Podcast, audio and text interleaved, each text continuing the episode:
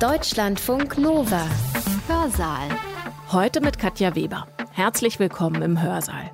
Noch ein bisschen, dann werben Hilfsorganisationen wieder um Spenden. Die Adventszeit, die Weihnachtszeit kommt und es werden per Post oder draußen vorm Einkaufszentrum Spenden gesammelt für arme Menschen, oft mit Fotos von Kindern.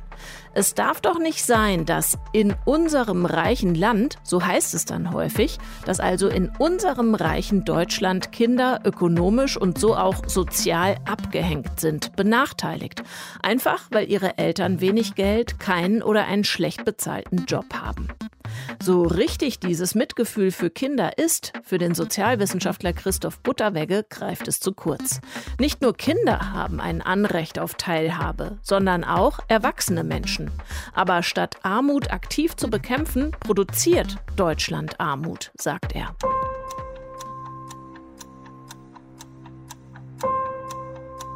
Wer über den Reichtum nicht reden will, der sollte auch von der Armut schweigen und wer die Armut wirksam bekämpfen will, der muss den Reichtum antasten.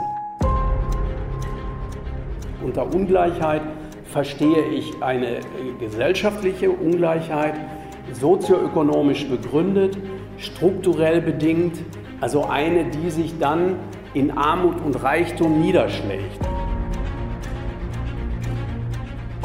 Und so ist eigentlich systematisch durch steuerpolitische Entscheidungen die Ungleichheit im Land vergrößert worden. Covid-19 hat die Ungleichheit verstärkt. Christoph Butterwegge ist emeritierter Professor für Politikwissenschaft der Universität Köln. Wenn er in den Medien auftaucht, wird er häufig als Armutsforscher vorgestellt. Das passt ihm gar nicht. Er will nicht nur über Armut reden, sondern auch und vor allen Dingen über Reichtum. Denn Reichtum, wie er in Deutschland entsteht und wie er behandelt wird, bedingt Armut, so seine Überzeugung. Er versteht sich ausdrücklich als politischen Sozialwissenschaftler. 2012 war er bereits im Vorfeld der Wahl des Bundespräsidenten als Gegenkandidat der Linken im Gespräch, als Gegenkandidat zu Joachim Gauck. 2017 wurde er dann tatsächlich als Gegenkandidat von der Linkspartei aufgestellt, dieses Mal als Gegenkandidat zu Frank-Walter Steinmeier. Seit Jahrzehnten beschäftigt Butterwecke sich mit den Ursachen von sozioökonomischer Ungleichheit, wie er das nennt, in Deutschland. Wenn er über Superreiche oder Hyperreiche spricht, wird ihm mitunter vorgeworfen, er würde Sozialneid schüren. Er würde das zurückweisen. Ihm geht es um Analyse und zu der gehört es auch zu verstehen, wie Reichtum und Wohlstand in Deutschland funktionieren und generiert werden. Im September 2020 ist sein Buch Ungleichheit in der Klassengesellschaft erschienen. Das davor Ende 2019 rausgekommen heißt Die zerrissene Republik, Untertitel Wirtschaftliche, soziale und politische Ungleichheit in Deutschland. Und genau so heißt auch der Vortrag, den er am 23. September 2020 auf Einladung der Evangelischen Akademie im Rheinland gehalten hat. In ihm benennt er Ursachen von Armut in Deutschland und inwiefern Corona die viel beschriebene Schere zwischen arm und reich noch weiter aufmacht und welche politischen, welche steuerpolitischen Maßnahmen ihm zum Schließen der Schere geboten scheinen. Los legt er jetzt in seinem Vortrag zunächst mal mit der Erklärung, wie er überhaupt zu diesen Themen gekommen ist. Armut, Reichtum, Ungleichheit.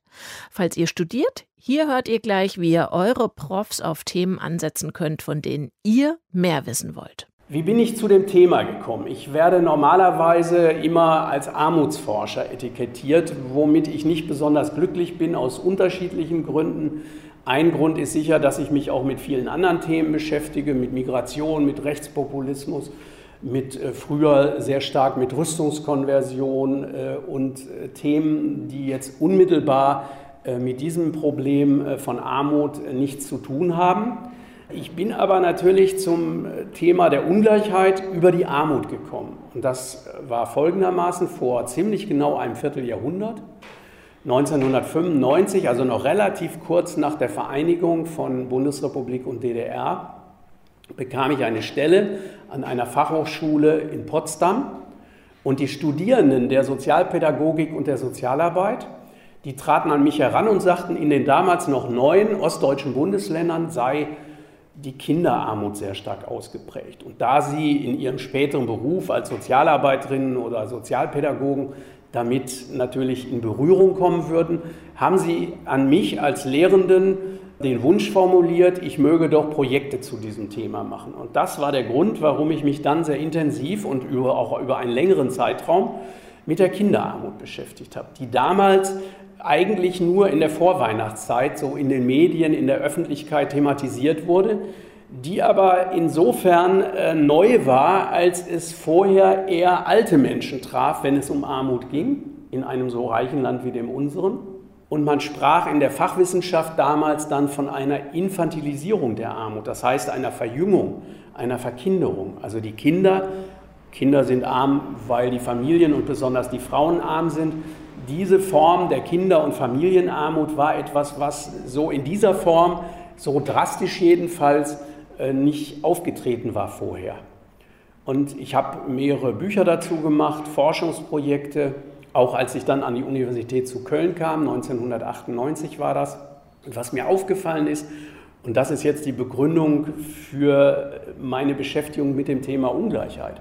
Was mir aufgefallen ist, ist erstmal, dass ein großes Mitgefühl für die Kinder vorhanden ist. Also wenn so kleine niedliche Wesen arm sind, wenn die in eine Familie hineingeboren werden, die sozial benachteiligt ist und diese Kinder bleiben arm, werden arme Jugendliche und arme Erwachsene, die dann wieder selbst arme Kinder haben, dann ist das natürlich eine besondere Dramatik und rührt viele Menschen an. Diese Empathie, die da entwickelt wird, die bezieht sich sehr, sehr stark auf die Kinder, weil Kinder sind, wenn man die Sozialgeschichte der Armut anguckt, in der es schon seit Jahrhunderten eine Trennung gibt in würdige und unwürdige Arme. Kinder sind die Prototypen der würdigen Armen.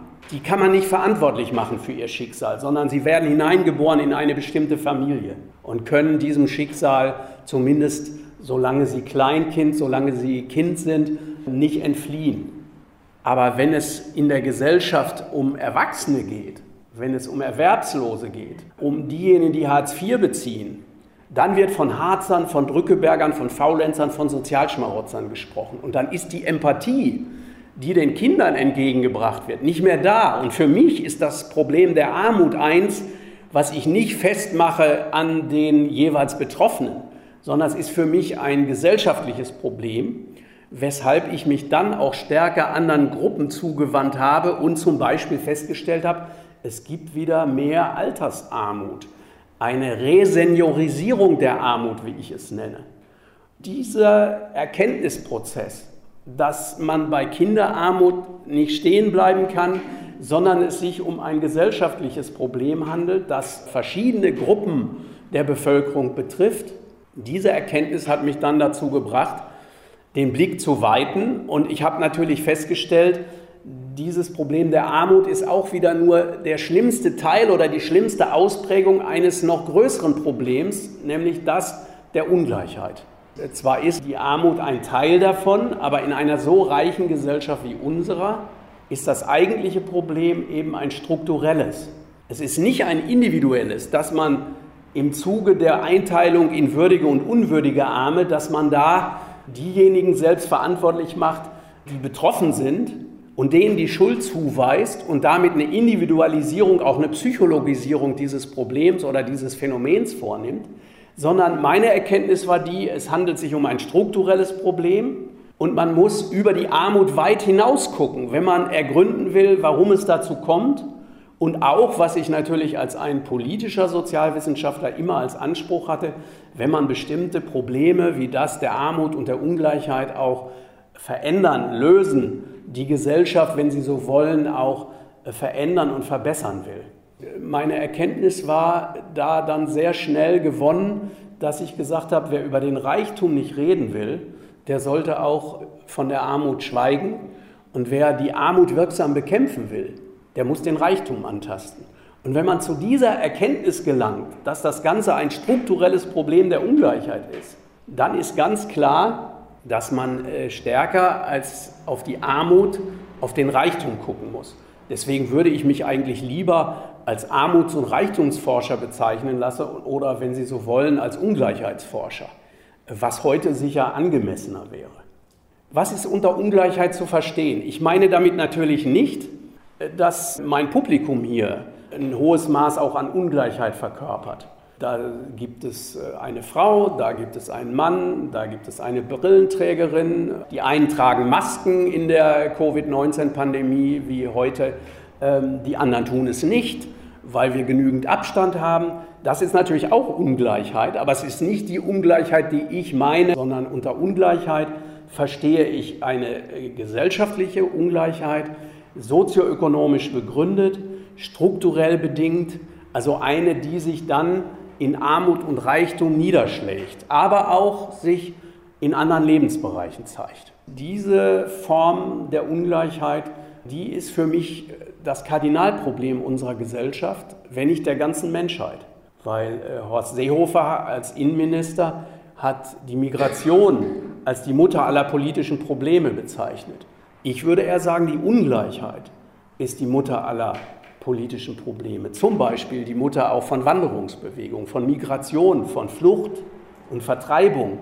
Weil wenn es in der Gesellschaft Ungleichheit gibt, führt das eben auch dazu, dass es politische Ungleichheit gibt und damit möglicherweise auch zum Beispiel ein diktatorisches Regime, das die Menschen in die Flucht treibt und global gesehen die Ungleichheit zwischen dem globalen Süden und dem globalen Norden ist natürlich auch verantwortlich dafür, dass es Migrationsbewegungen gibt. Und in unserer Gesellschaft ist die wirtschaftliche Ungleichheit Ausgangspunkt für soziale Verwerfung, für soziale Probleme und auch dann für mich jedenfalls die Ursache, warum es auch zu politischer Ungleichheit kommt, dass sich zum Beispiel ärmere Menschen immer weniger an politischen Willensbildungs- und Entscheidungsprozessen beteiligen was dazu führt, dass die repräsentative Demokratie in Gefahr gerät, weil wenn die Armen nicht mehr mitbestimmen, wenn sie nicht mehr zu Wahlen gehen, die Wohlhabenden, Reichen und Hyperreichen, wie ich sie nenne, aber bei der Wahl dominieren, dann ist das natürlich keine Demokratie mehr, wie sie sich für uns eigentlich als Ideal darstellt. Und deswegen kann man eigentlich äh, feststellen, dass viele Probleme, die die Gesellschaft hat, auch der Zerrissenheit jetzt in der Covid-19-Pandemie, hat natürlich mit Existenzängsten zu tun, hat damit zu tun, dass in der Mittelschicht Ängste da sind vor dem sozialen Abstieg, dass Menschen tief verunsichert sind. Und dass sie so tief verunsichert sind, das hat sehr viel damit zu tun, dass sich die Kluft zwischen Arm und Reich in den vergangenen Jahrzehnten sehr vertieft hat. Ich will das an ein paar Zahlen verdeutlichen, ohne dass ich jetzt äh, eine Statistikvorlesung halten will. Diese sozioökonomische Ungleichheit, wie ich sie nenne, die meistens soziale Ungleichheit genannt wird, ich mache sie vor allen Dingen fest an der ungleichen Verteilung des Vermögens. Wenn Sie sich den letzten oder auch den vorletzten Armuts- und Reichtumsbericht der Bundesregierung angucken, ich selbst bin jetzt äh, Mitglied im Gutachtergremium der Bundesregierung für den sechsten Armuts- und Reichtumsbericht, der im nächsten Jahr äh, vorgelegt wird, wenn Sie sich diese Armuts- und Reichtumsberichte angucken, dann stellen Sie fest, im Vordergrund stehen immer Statistiken über die Einkommensverteilung. Das ist für mich ein Teil der Verschleierung des eigentlichen Problems, weil die Einkommensquellen äh, können ja versiegen, wie wir in der Covid-19-Pandemie während des Lockdowns festgestellt haben. Für mich war mit am erschreckendsten, neben der Tatsache, dass es viele Tote und schwer Erkrankte gegeben hat, für mich war mit das Erschreckendste, dass Millionen von Menschen weit über den Kreis der Armen hinaus, bis tief in die Mittelschicht hinein, noch nicht einmal in einer so wohlhabenden Gesellschaft wie unserer, zwei, drei Monate ohne ihr reguläres Einkommen auskommen können, sondern in dem Moment, wo sie kurz arbeiteten, in dem Moment, wo sie eine Geschäftsaufgabe hatten oder wo sie das Geschäft geschlossen halten mussten während des Lockdowns, sofort in Existenznöte kamen. Äh, womit hängt das zusammen? Meiner Meinung nach hängt das stark zusammen mit der ungleichen Verteilung der Vermögen. Und Reichtum und auch sozioökonomische Ungleichheit würde ich sehr viel eher deshalb an der Vermögensverteilung festmachen als an der Einkommensverteilung. Und was die Vermögensverteilung in Deutschland angeht, da haben viele Menschen den Eindruck, wir leben ja in einer äh, sozialen Marktwirtschaft, in einer Gesellschaft, die der Soziologe Helmut Schelsky zu Beginn des sogenannten Wirtschaftswunders in den 50er Jahren als nivellierte Mittelstandsgesellschaft bezeichnet hat, also eine Gesellschaft, die relativ sozial homogen ist, die keinen extremen Reichtum kennt und auch nicht nennenswerte Armut. Diese Vorstellung ist in den Köpfen stark verankert, wohingegen man ich weiß nicht, wie das hier ist, äh, wenn ich fragen würde, welche Gesellschaften äh, sind besonders stark sozioökonomisch gespalten. Wo ist die Kluft zwischen arm und reich besonders tief? Dann würden Sie wahrscheinlich die USA nennen, äh, Länder wie Brasilien oder Kolumbien oder Südafrika, aber nicht die Bundesrepublik Deutschland. Dabei gibt es inzwischen Untersuchungen des Deutschen Instituts für Wirtschaftsforschung in Berlin, die sind zu dem Ergebnis gekommen, die Vermögen sind fast genauso ungleich verteilt wie in den USA. Und ich will das an so ein paar Zahlen verdeutlichen. Die 10 Prozent der Reichsten besitzen, sagt das DIW, 67 Prozent des Nettogesamtvermögens. Das reichste Prozent besitzt immer noch 35 Prozent des Nettogesamtvermögens. Und auch das reichste Promille hat noch 20 Prozent des Nettogesamtvermögens. Das heißt, auch bei den Reichen konzentriert sich der Reichtum in wenigen Händen. Das heißt, an der Spitze. Die 45 äh, reichsten Familien in der Bundesrepublik, stellt das DEW fest, besitzen mehr als die ärmere Hälfte der Bevölkerung, das heißt mehr als 40 Millionen Menschen. Es gibt ein Ungleichheitsmaß, mit dem in der Sozialwissenschaft gemessen wird, wie in diesem Falle das Vermögen verteilt ist. Man kann sich das auch laienhaft vorstellen, dieses nach einem italienischen Mathematiker benannte Maß. Wenn es null ist, der Gini-Koeffizient, haben alle gleich viel oder gleich wenig, also extreme Gleichverteilung. Wenn der Gini-Koeffizient 1 ist, besitzt einer alles. Also die USA sind auf dem besten Weg in diese Richtung. Jeff Bezos, Mark Zuckerberg, Donald Trump und andere Multimilliardäre, die es da in den USA gibt, vereinigen ein hohes Maß des Vermögens bei sich und der Gini-Koeffizient wird in den USA mit 0,85 bis 0,87 angegeben. Das heißt also, er nähert sich schon verdächtig der Marke von 1,0, wo nur noch einem Hyperreichen, wie ich ihn nenne, nicht superreich, weil wenn mein kleiner Sohn nachts noch aktiver ist als tagsüber, wird er auch nicht superaktiv genannt, sondern hyperaktiv, wo einem Hyperreichen alles gehört. Wie sieht das in der Bundesrepublik aus? Der Gini-Koeffizient ist 0,83 in Deutschland. Das heißt, wir haben beim Vermögen fast das gleiche Maß an Ungleichheit wie die USA. Nur beim Einkommen, da sieht es etwas günstiger aus. Da ist der Gini-Koeffizient 0,29, damit Sie so ungefähr einen Vergleichsmaßstab haben. Übrigens, nachdem der Sozialstaat umverteilt hat ein Stück weit, sonst läge er ungefähr bei 0,5 beim Einkommen. Warum ist beim Einkommen der Gini-Koeffizient äh, niedriger? Wir haben 83,2 Millionen Einwohner in der Bundesrepublik Deutschland. Selbst wenn ein großer Teil davon nur ein Einkommen hätte wie ein Bezieher von Hartz IV, das sind im Durchschnitt der Regelbedarf bei Hartz IV plus Miet- und Heizkosten im Bundesdurchschnitt 816 Euro im Monat. Selbst wenn jeder nur 816 Euro im Monat hätte, kommen Sie eben bei so vielen Einwohnern auf ein großes Finanzvolumen. Das ist der Grund, warum das Einkommen noch verhältnismäßig gleich verteilt ist. Aber das Vermögen, das konzentriert sich bei ganz wenigen. So, und wer so reich ist wie diese genannten Familien, der ist auch politisch sehr einflussreich. Und damit haben sie sofort das Problem, dass nicht nur die Armen weniger zur Wahl gehen, weil sie sich sagen, in dieser Republik haben wir sowieso nichts mitzubestimmen und egal wen wir wählen, wir können eigentlich die politische Entwicklung im Land kaum beeinflussen und wenig bewegen. Sie haben auf der anderen Seite die Möglichkeit von Hyperreichen sehr wohl über Lobbyismus, über viele andere Kanäle, dazu muss es keine illegalen Parteispenden oder etwas Ähnliches geben, den politischen Prozess und die Gesellschaftsentwicklung zu beeinflussen. Und zwar stärker, als das einer Demokratie zuträglich ist.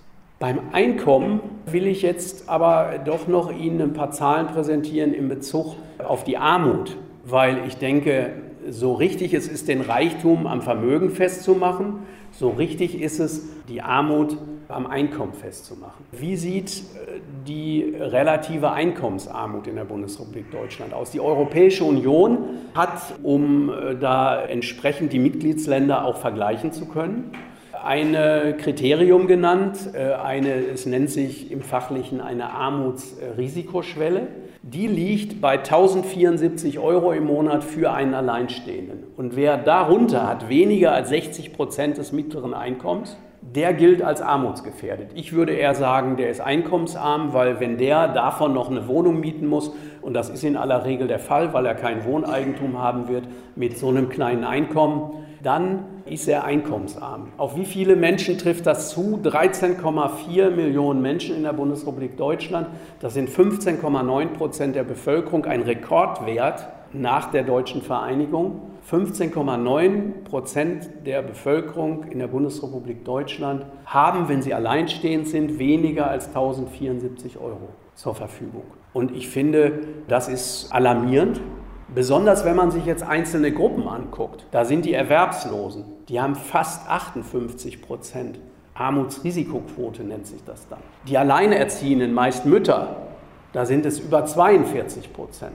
Und die Nichtdeutschen, da sind es über 35 Prozent, beträgt da die Armutsrisikoquote. Und damit haben Sie ungefähr ein Bild, auf der einen Seite, wenn Sie den Reichtum angucken, bezogen auf das Vermögen und auf der anderen Seite einen Blick geworfen haben auf die Armut, was das Einkommen angeht. Natürlich gibt es auch bei uns immer noch eine starke Mittelschicht, aber in dieser Mittelschicht stelle ich fest, und damit würde ich auch bestimmte Entwicklungen, zum Beispiel die Bereitschaft rechtspopulistischen Parteien wie der AfD, die zum Teil sogar schon zum Rechtsextremismus tendiert, denen äh, die Stimme zu geben, denen zu vertrauen, das hat zu tun mit Ängsten, die in, besonders in der Mittelschicht sozial abzusteigen und nicht mehr mithalten zu können. Denn das ist ganz klar in einer so reichen Gesellschaft wie unserer, da ist nicht so sehr absolute Armut das Problem, das heißt, es gibt auch bei uns 678.000 Wohnungslose und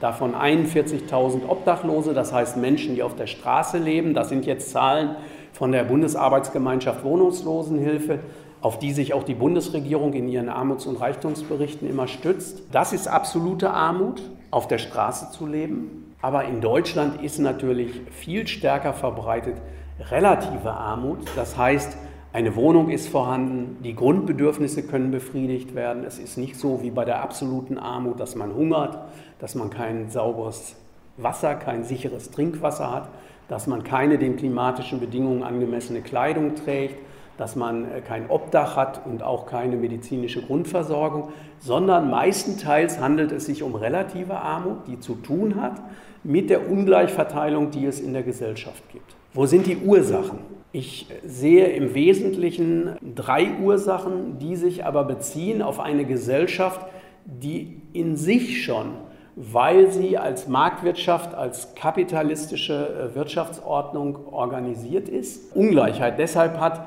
weil den einen gehören die Unternehmen, die Banken, die Versicherung einer kleinen Minderheit und eine große Mehrheit hat im Wesentlichen nur ihre Arbeitskraft die sie verkaufen muss auf einem Arbeitsmarkt, wo das manchmal regional sehr schwierig ist, weil der Arbeitsmarkt sehr angespannt ist, wo es auch vielleicht in Bezug auf die Qualifikation oder in Bezug auf gesundheitliche oder psychische Beeinträchtigungen Schwierigkeiten gibt.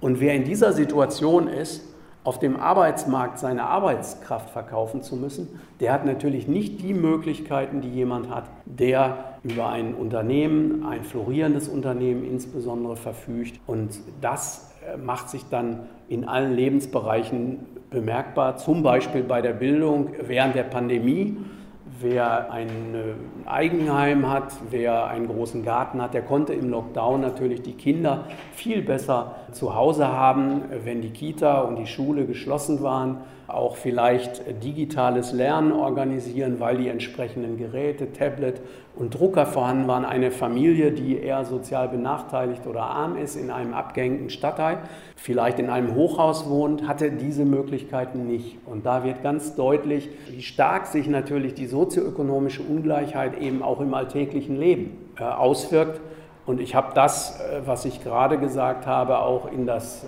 abgewandelte Sprichwort gekleidet. Wo eine Villa ist, ist auch ein Weg zum Abitur, zum Studium, zur beruflichen Karriere, wohingegen es zum Beispiel denjenigen, die sozial benachteiligt sind, häufig noch nichts mal nützt, dass sie über Bildung versuchen, sozial aufzusteigen. Das Aufstiegsversprechen der alten Bundesrepublik, nämlich wer sich anstrengt, wer fleißig ist, wer etwas leistet, der wird mit Wohlstand bis ans Lebensende belohnt. Dieses Aufstiegsversprechen, wenn es denn je eingehalten, verwirklicht worden ist, gilt heute sicherlich nicht mehr. Wenn man sich zum Beispiel den Niedriglohnsektor der Bundesrepublik anguckt, der fast ein Viertel aller Beschäftigten umfasst, dann sind darin fast drei Viertel der Menschen, die im Niedriglohnsektor beschäftigt sind, haben einen Berufsabschluss und 11 Prozent von denen haben sogar einen Hochschulabschluss. Das nützt ihnen aber nichts, sondern sie sind trotzdem nicht aufgestiegen über Bildung, wie das immer verheißen wird. Aufstieg durch Bildung ist eines der Versprechen äh, von Bundesregierungen, heißen auch Projekte, ist äh, auf dem Bildungsgipfel ähm, sehr stark auf die Bildung orientiert worden. Ich denke, die Grundstrukturen der Gesellschaft sind so gestaltet, dass es deutliche Klassenunterschiede gibt. Und die können zwar sicherlich im Einzelfall überwunden werden, aber wenn man jetzt guckt, wie denn ein Kollektiv, also eine größere Gruppe, welche Chancen zum Beispiel Kinder aus Familien im Hartz-IV-Bezug haben, dann stellt man fest, die sind in vielerlei Hinsicht benachteiligt. Und wenn dann mal einem Kind es gelingt, Abitur zu machen und auch ein Studium abzuschließen, dann ist das eher die Ausnahme, die die Regel bestätigt. Aber die Tatsache, dass in einer kapitalistischen Gesellschaft den einen Kapital gehört und den anderen im Wesentlichen ihre Arbeitskraft zur Verfügung steht, kann ja nicht erklären, warum die sozioökonomische Ungleichheit in den vergangenen Jahren und Jahrzehnten so deutlich zugenommen hat, sondern dafür muss es andere Gründe geben. Meine Antwort auf diese Frage ist, der wachsende Einfluss des Neoliberalismus, der hat sehr stark dazu geführt, dass die Ungleichheit zugenommen hat. Neoliberalismus, darunter verstehe ich eine Wirtschaftstheorie, die aber dann zu einer Sozialphilosophie, ja, ich würde sogar sagen, zu einer politischen Zivilreligion geworden ist, die alle Poren unserer Gesellschaft durchdringt. Selbst Gewerkschaften, Wohlfahrtsverbände, Kirchen haben äh, verinnerlicht, dass sich alles rechnen muss dass betriebswirtschaftliche Effizienz nötig ist, dass privat vor Markt steht. Auch das gehört zu diesen Glaubenssätzen, die im Neoliberalismus vorhanden sind. Und ich denke, dass die Politik oder die Politik von verschiedenen Bundesregierungen unterschiedlicher Zusammensetzung, dass die sehr stark vom Neoliberalismus beeinflusst worden sind und dass diese Politik, die dann als Regierungspolitik stark dazu beigetragen hat, dass sich die Kluft zwischen Arm und Reich vertieft. Und das äh, habe ich untersucht auf drei Ebenen. Erstens denke ich die Deregulierung des Arbeitsmarktes. Und da will ich als Beispiel die Agenda 2010 von Gerhard Schröder und die Harz-Gesetze nennen. Jetzt äh, haben die Parteien, zumindest die SPD, äh, ja in den vergangenen Monaten äh, zu erkennen gegeben, dass sie Hartz IV distanzierter zumindest sehen Vielleicht ist auch an einer oder anderen Stelle Selbstkritik geübt worden daran, dass man mit den Harz-Gesetzen äh, diesen Niedriglohnsektor regelrecht äh, hat explodieren lassen. Aber den Kern von Hartz IV, den sehe ich in der Öffentlichkeit kaum thematisiert. Und deshalb will ich bei den Ursachen deutlich nennen, wo denn hier eine ganz wichtige Ursache ist dafür, dass die Ungleichheit in der Gesellschaft zugenommen hat. Am 1. Januar 2005, mit der Einführung von Hartz IV, wurde die damals existierende Arbeitslosenhilfe äh, nicht etwa, äh, wie Gerhard Schröder das in seiner Agenda 2010-Rede gesagt hat, mit der Sozialhilfe zusammengelegt. Dagegen könnte niemand etwas haben, weil wenn zwei Leistungen zusammengelegt werden, wird es ja transparenter, es wird einfacher, es wird leichter durchschaubar. Nein, die Arbeitslosenhilfe ist abgeschafft worden am 1. Januar 2005. Was war die Arbeitslosenhilfe? Die Arbeitslosenhilfe war eine langzeitarbeitslose, noch halbwegs absichernde Lohnersatzleistung. Es war eine Leistung, die lebensstandardsichernd war. Der Diplomingenieur, der lange gearbeitet hatte, bis sein Betrieb schloss, konnte jetzt mit der Arbeitslosenhilfe auf der Höhe von 60 beziehungsweise wenn er Kinder hatte 67 Prozent seines letzten Nettoeinkommens bis zur Rente Arbeitslosenhilfe beziehen. Das endete am 1. Januar 2005 und nun fiel dieser Diplomingenieur auf das Fürsorgeniveau. Das neu eingeführte Arbeitslosengeld II, im Volksmund Hartz IV genannt, genauso wie das Gesetz. Dieses Arbeitslosengeld II das übrigens eine Million Menschen bekommen, obwohl sie gar nicht arbeitslos sind, als sogenannte Aufstockerinnen und Aufstocker, müssen sie es in Anspruch nehmen, weil sie einen so geringen Lohn bekommen, von dem sie nicht leben können. Dieses Arbeitslosengeld II war nur noch eine Fürsorgeleistung oder eine Lohnergänzungsleistung. Das heißt, es war so konstruiert, dass die Menschen zusätzlich und dazu zwingt sie auch Hartz IV, jeden Job annehmen müssen. Übrigens, seitdem wird nur noch von Jobs nicht mehr von Stellen oder Arbeitsplätzen geredet. Und das hat auch damit zu tun, dass Hartz IV eben einen ungeheuren Druck auf die Betroffenen ausübt.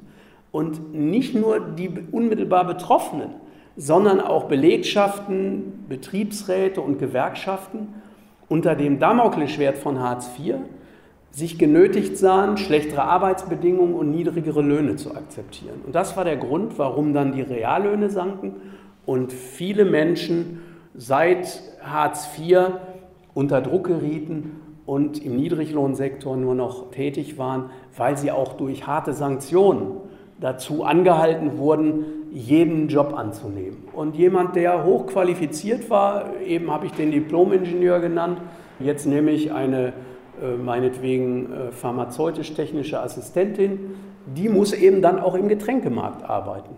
Das heißt, was es bis Hartz IV gab, einen Berufs- und Qualifikationsschutz, dass man eben beim Arbeitsamt, wie das früher noch hieß, und nicht Jobcenter, dass man beim Arbeitsamt verlangen konnte, dass man eben entsprechend seiner Qualifikation vermittelt wurde. Das fiel jetzt auch weg. Und das hat natürlich zusammen mit den Sanktionen, dass junge Menschen unter 25 Jahre beim zweiten Mal einer sogenannten Pflichtverletzung, dass sie eine Umschulung abbrachen oder einen Job nicht annahmen, der ihren Interessen und Bedürfnissen und äh, ihrer Qualifikation nicht entsprach. Wenn sie das zweimal machten, hat ihnen das Jobcenter bis zum äh, Urteil des Bundesverfassungsgerichts am 5. November 2019 hat ihnen das Jobcenter nicht nur Hartz IV, also die Regelleistung, die Geldleistung entzogen, sondern auch nicht mehr die Wohnung bezahlt. Und das heißt, der Sozialstaat Bundesrepublik Deutschland, der in seiner Verfassung stehen hat, dass er ein sozialer und demokratischer Bundesstaat und Rechtsstaat ist, dieser Sozialstaat Bundesrepublik Deutschland hat selber Wohnungslosigkeit produziert. Auch ein Ergebnis von Hartz IV. Und es ist natürlich klar, dass ein niedriger Lohn gleichbedeutend ist mit hohen Gewinnen. Das heißt, wer den Arbeitsmarkt auf diese Art und Weise dereguliert, wer die Arbeitenden, die Beschäftigten in den Niedriglohnsektor zwingt, wer Druck auf die Löhne ausübt, der vergrößert auch die Ungleichheit.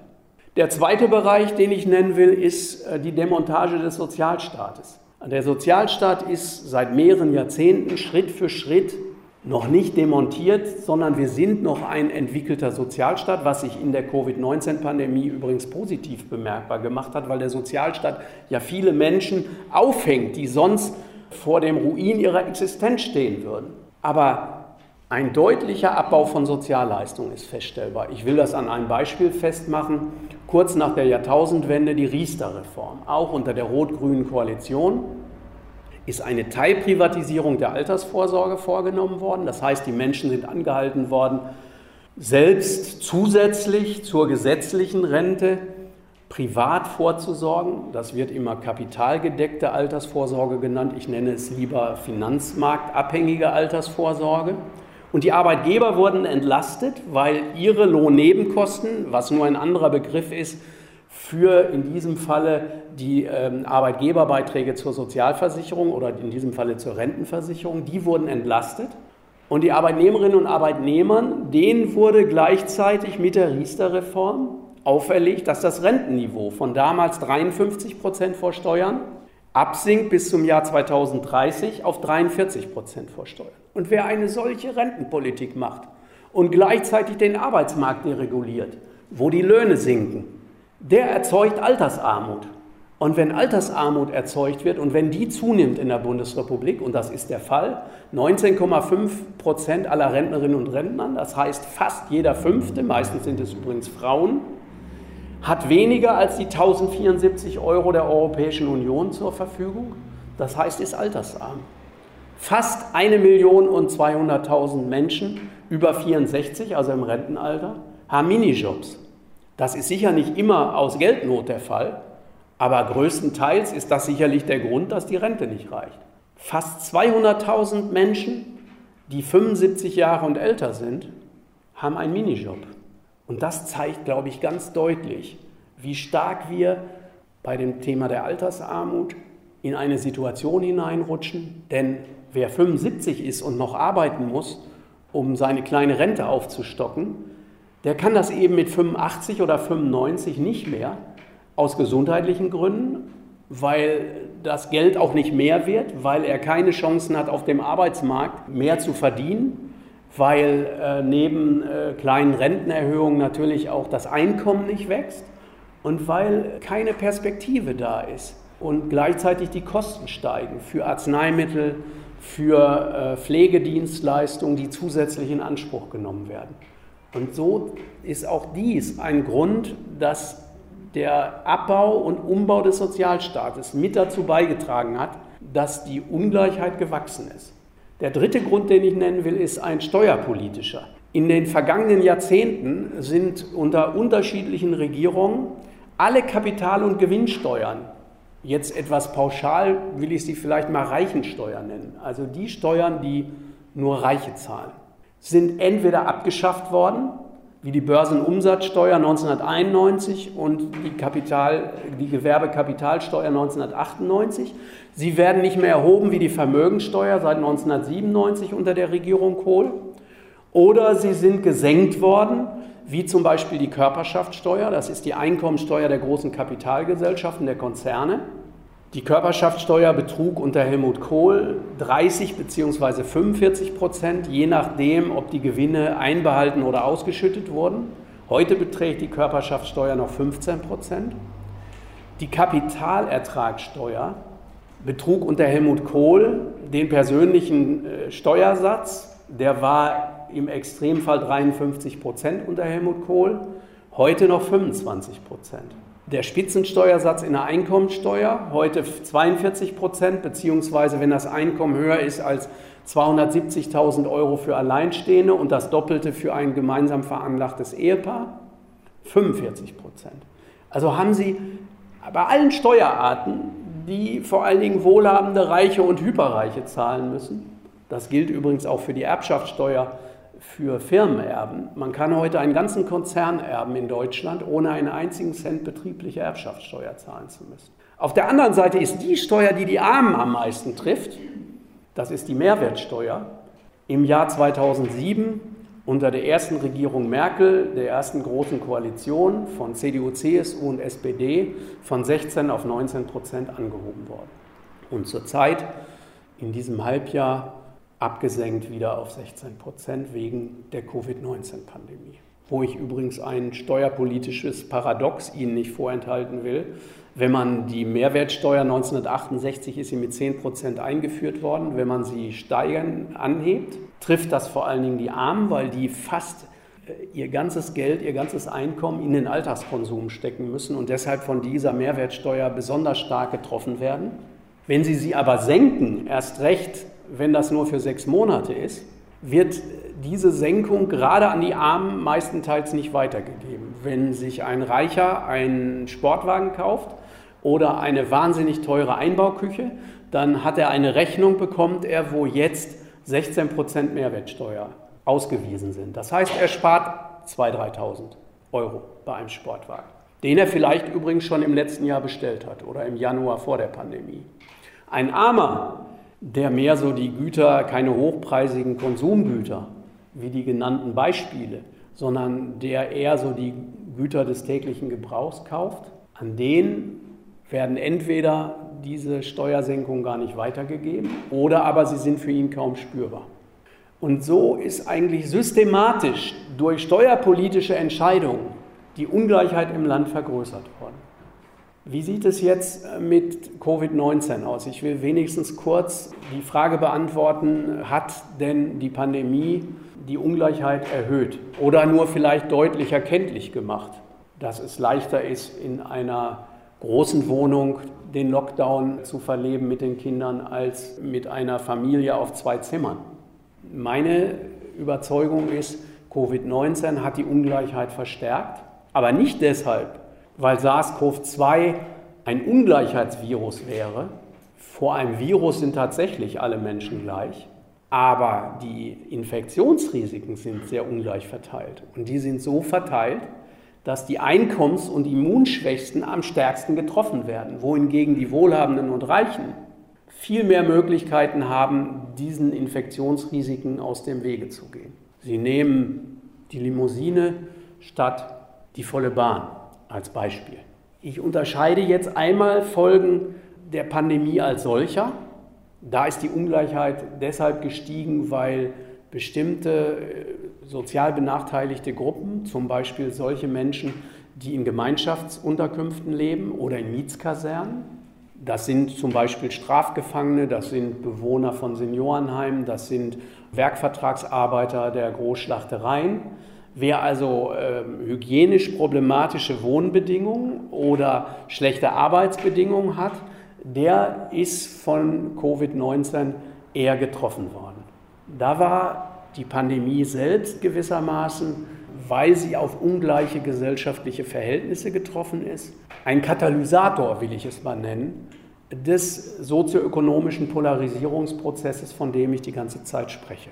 Dann muss man sich eine andere Ebene angucken, das sind die wirtschaftlichen Folgen von Schutzmaßnahmen. Ich meine jetzt besonders den Lockdown, also die anschließende Rezession, die Aufgabe von Geschäften, die Kurzarbeit. Da kann man feststellen, auch da wirkt sich diese Politik eher sozial polarisierend aus.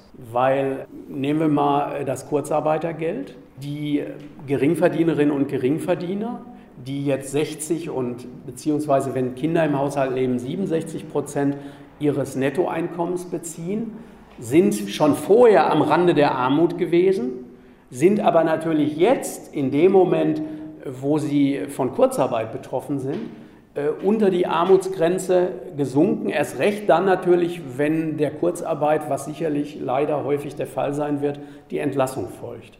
Und umgekehrt sind diejenigen, denen zum Beispiel äh, die äh, Konzerne gehören, dadurch aufgefangen worden, dass der Staat mit dem Kurzarbeitergeld einen großen Teil der Lohnkosten übernommen hat. Nehmen wir mal BMW. BMW hat im Mai dieses Jahres 1,64 Milliarden Euro an Dividende ausgeschüttet, davon über 750 Millionen Euro an das reichste Geschwisterpaar unseres Landes, Susanne Klatten und Stefan Quandt. Und zur selben Zeit hat dieser Konzern von der Bundesagentur für Arbeit einen Großteil der Lohnkosten ersetzt und übernommen bekommen. In Staaten wie Frankreich und Dänemark ist das ausgeschlossen. Wer Gewinne ausschüttet, als Unternehmen kann kein Kurzarbeitergeld beziehen und auch keine staatlichen Finanzhilfen.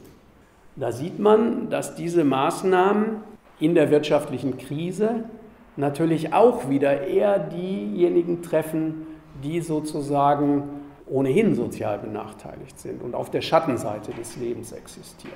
Und wie diese Wirtschaftskrise auch sozial polarisiert, will ich noch an anderen Beispielen kenntlich machen. Manche Branchen sind kaum betroffen von den wirtschaftlichen Folgen der Pandemie, ganz im Gegenteil, sie haben gut verdient. Wer einen Baumarkt besaß während des Lockdowns, der nicht geschlossen werden musste, war in einer sehr viel besseren Situation als derjenige, dem ein Reisebüro gehört. Wer, äh, meine jetzt Amazon, ein Online-Versandhandel, ein Online-Versandhandel, der hat profitiert. Es ist aber auch so gewesen, dass die Börsen sofort unter Druck geraten sind. Wer hat zuerst die Aktien verkauft? Kleinanleger, weil sie eher zu Panikverkäufen neigen und es mit der Angst bekommen haben. BlackRock und andere äh, große Finanzinvestoren haben mit Leerverkäufen auf sinkende Kurse gewettet und haben dann bei sinkenden Kursen nachgekauft Aktien, die dann auch bald wieder auf den Stand vor der Pandemie gestiegen sind. Aber noch deutlicher wird für mich eigentlich die polarisierende Wirkung der Pandemie, wenn Sie sich angucken, was Familien während dieser Rezession machen und äh, Menschen, die besonders hart getroffen sind, seien das jetzt Kurzarbeiterinnen und Kurzarbeiter, seien das aber auch Solo-Selbstständige oder Kleinunternehmerinnen. Die äh, waren vielleicht gezwungen, beim Lebensmitteldiscounter einzukaufen, um Geld zu sparen. Diejenigen, denen diese Ketten wie Aldi Nord und Aldi Süd gehören, gehören zu den äh, reichsten Familien des Landes. Der reichste Mann der Bundesrepublik, Dieter Schwarz, Eigentümer von Kaufland und Lidl, besaß schon vor der Pandemie ein Privatvermögen von 41,5 Milliarden Euro. Und es gehört jetzt nicht viel Fantasie dazu und auch nicht irgendeine äh, prognostische Fähigkeit vorauszusagen, dass er nach dieser Pandemie noch reicher geworden sein wird. Das gilt ja auch für Jeff Bezos, den Gründer und Chef von Amazon. In der Rezession überziehen mehr Menschen ihre Girokonten, weil sie Geldnöte haben. Dadurch werden diejenigen, denen die Banken gehören, noch reicher, weil die Betroffenen müssen nämlich Überziehungs- und hohe Dispozinsen zahlen. Äh, so sieht man, dass auf vielerlei Art und Weise die wirtschaftlichen Folgen von Schutzmaßnahmen, vom Lockdown, von der anschließenden Rezession, dass die Folgen wieder eine zunehmende Spaltung in Arm und Reich bewirken.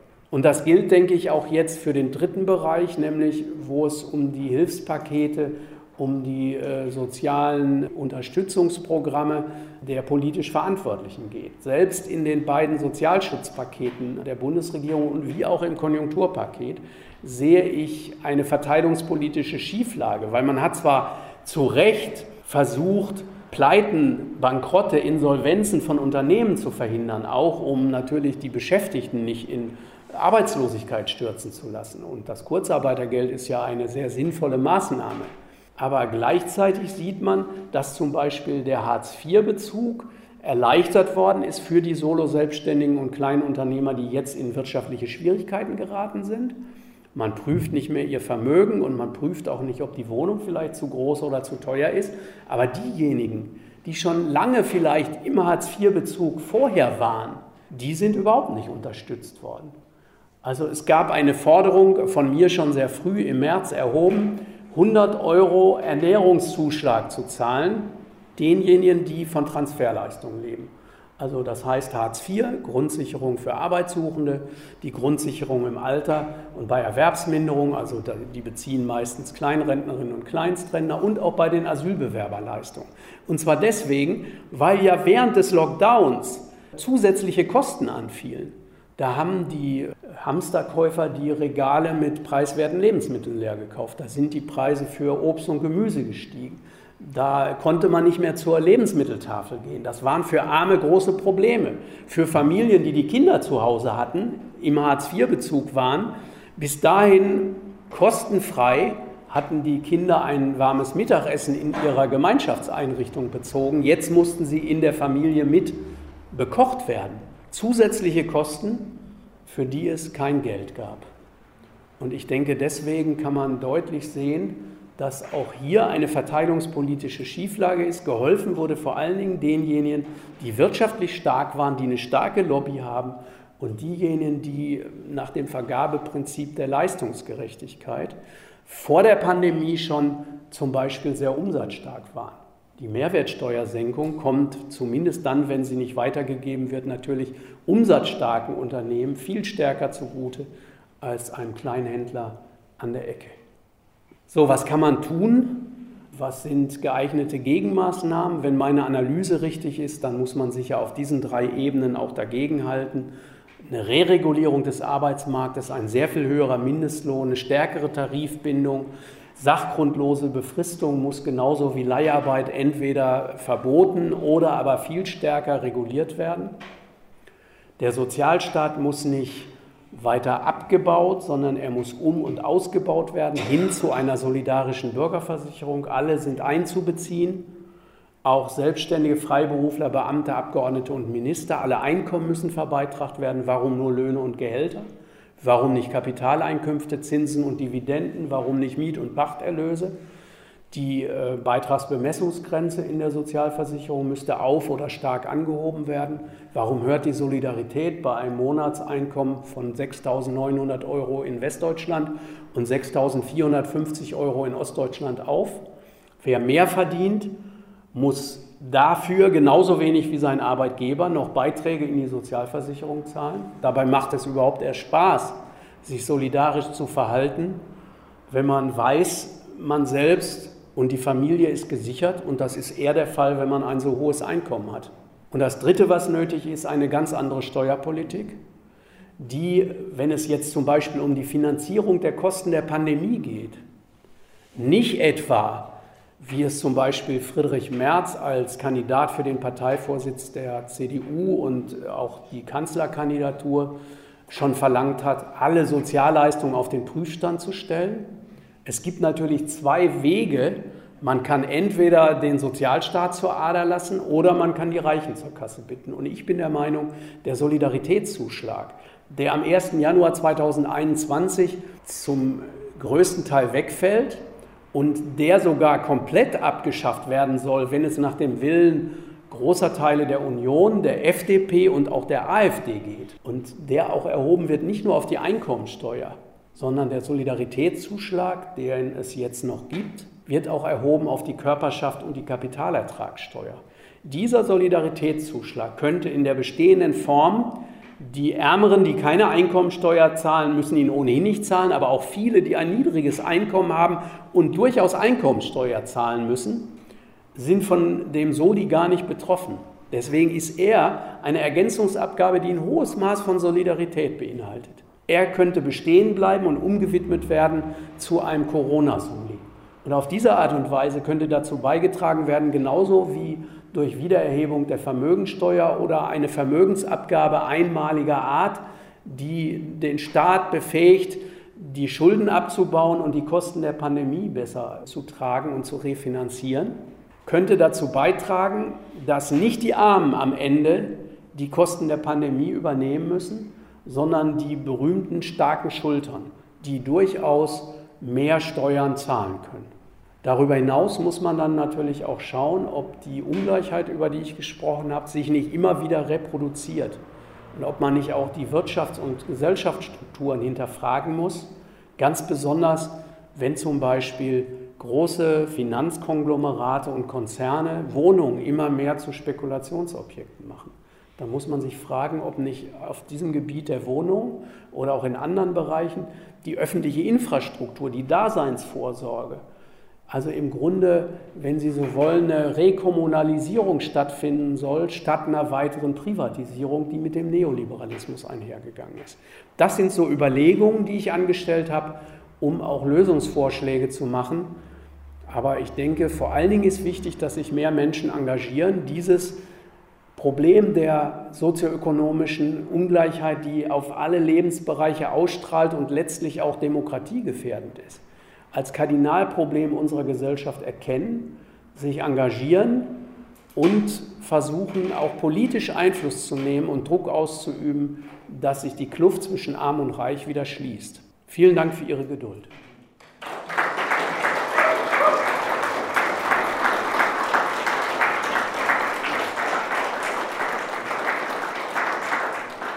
Ganz konkrete Maßnahmen, die nach Ansicht von Sozialwissenschaftler Christoph Butterwecke gegen Armut und Ungleichheit helfen würden.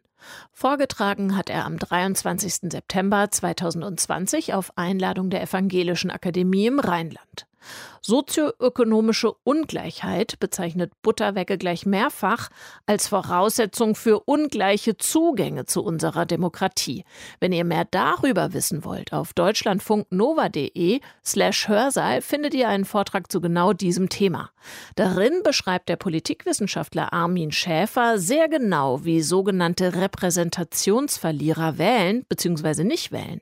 Es ist super und es macht einen Riesenspaß für so ein interessiertes Publikum wie euch zu senden. Habt vielen Dank wieder mal fürs Zuhören und bis bald. Katja Weber ist raus. Tschüss.